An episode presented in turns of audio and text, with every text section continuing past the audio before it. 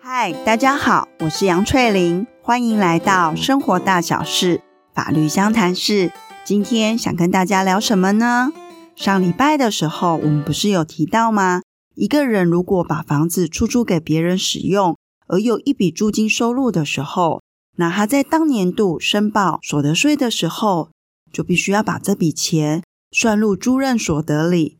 之后呢，再根据个人的状况去设算免税额、扣除额，然后再乘以对应的税率去缴税。那相对的，作为房客的这一方，因为他有付出一笔租金支出，在所得税的申报上，是不是也可以去做计算呢？那如果要纳入当年度的所得税申报，计算上应该如何计算？那是不是要减负什么样的文件？这就是今天我们想跟大家聊的，只是关于呢租金支出在所得税的申报上有哪些应该要注意的事呢？在进行呢个人中所税申报的时候，一个人到底要缴纳多少的税金？它是有一个计算上的公式，这个公式呢是所得总额减除呢免税额，再减除扣除额，再减除呢基本生活费的差额，之后呢再乘以对应的税率，那就是当年度的一个应纳税额。那刚刚呢大家有听到，在这个公式里面呢，它有一些减项，而其中呢有一个叫做。扣除额，扣除额呢，主要是分一般扣除额跟特别扣除额，而一般扣除额里面呢，又有分标准扣除额跟列举扣除额。标准扣除额呢，它就是一个固定的数额。以一百一十一年为例呢，财政部所公布的一个标准扣除额，如果呢是单身的话，那就是十二万四千。那如果呢是有婚姻状况的话，那就是二十四万八千。列举扣除额呢，就是根据你这个家庭呢，在当年度你有哪些项目的支出，一笔一笔的把它给列出来。比如说像有医疗费用、保险费、当年的房贷利息、租金支出等等，这些呢都是列举扣除额的项目。如果说今年你在计算上，整个列举扣除额加总之后，发现呢比标准扣除额还要高的时候，那当然就是适用列举扣除额。所以呢，只有在列举扣除额呢比标准扣除额还要高的状况之下，才需要呢去计算当年度的一个租金支出。要纳入这笔租金支出作为计算的话，它有几个要件是要符合的。第一个呢是必须。这份租金支出租赁契约的一个承租人，必须是纳税义务人本人，或者是他的配偶，或者是受他抚养的直系亲属，比如说是他的小孩，或者是他的父母、岳父母作为承租人。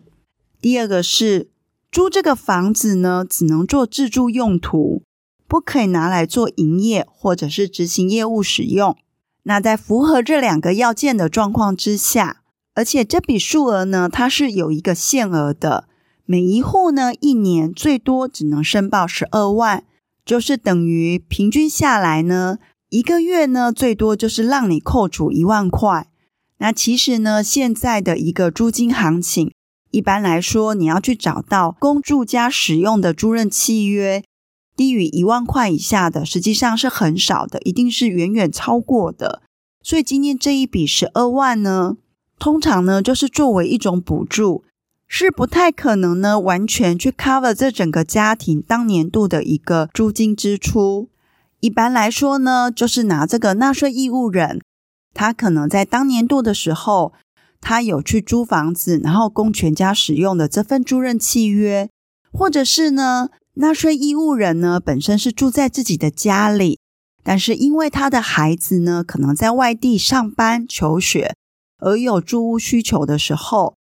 那就会以呢他的孩子当年度所付出去的租金，如果呢是低于十二万，那就以实际的一个金额作为计算。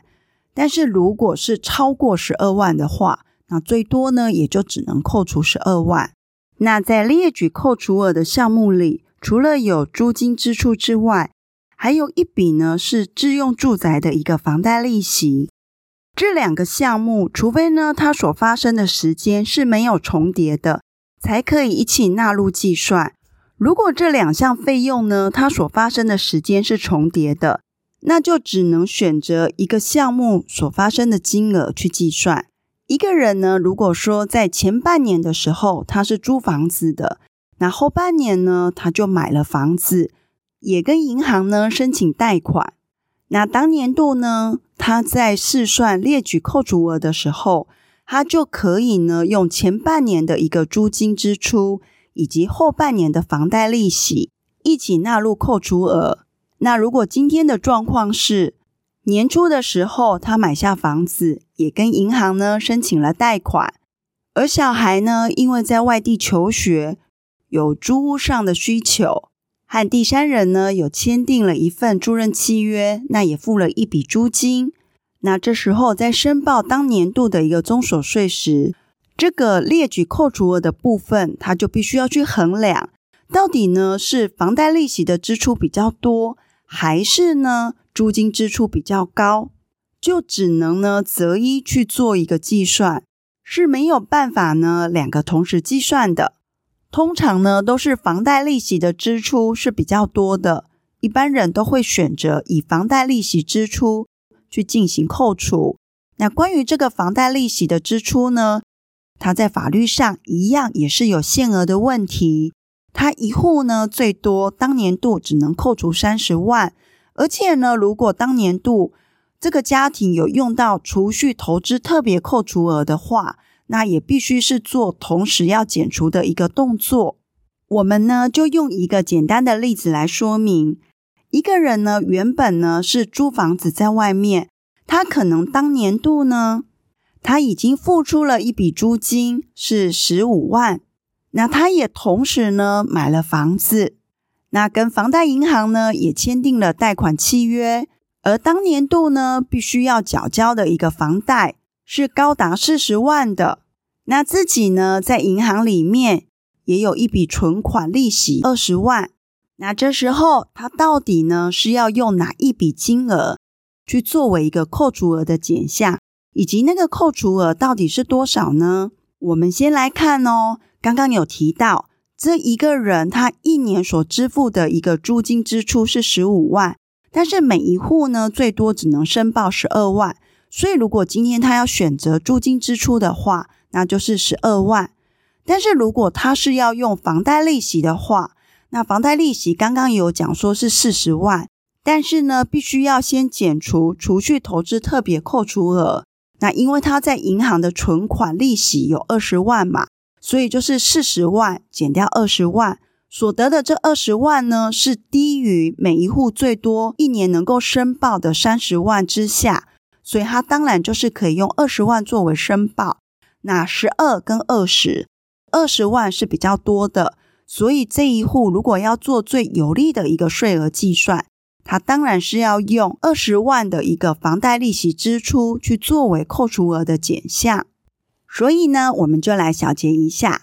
其实今天主要跟大家谈的是关于说，如果今天有一笔租金支出的话，那到底可不可以作为当年度的一个所得税申报的时候的减项呢？只要是呢这笔租金支出，它的一个租赁契约的承租人是纳税义务人本人、配偶或者是受他抚养的直系亲属，而这个房子呢只作为一个自住上的用途。并没有营业用或者是执行业务之用，那这时候是可以作为计算，而每一户呢，最多当年度就只有十二万而已。那这时候呢，同时要注意一件事情，如果说今天这个纳税义务人，他除了有一笔租金支出之外，他同时也有房贷利息支出的时候，两个就要去比较哪一个数额是比较大的。只能二择一的使用，然后作为呢比较优惠的税率。那关于呢房贷利息的支出，一样也是有一个限额，每一户呢最多只能够三十万。那如果呢自己在银行里面也有一些存款利息的话，就必须是要先扣除的。那怎么样的计算呢？在前面呢有举一个数字作为计算上的说明，供大家参考。那今天的 Podcast 就到这边结束喽，下次再见，拜拜。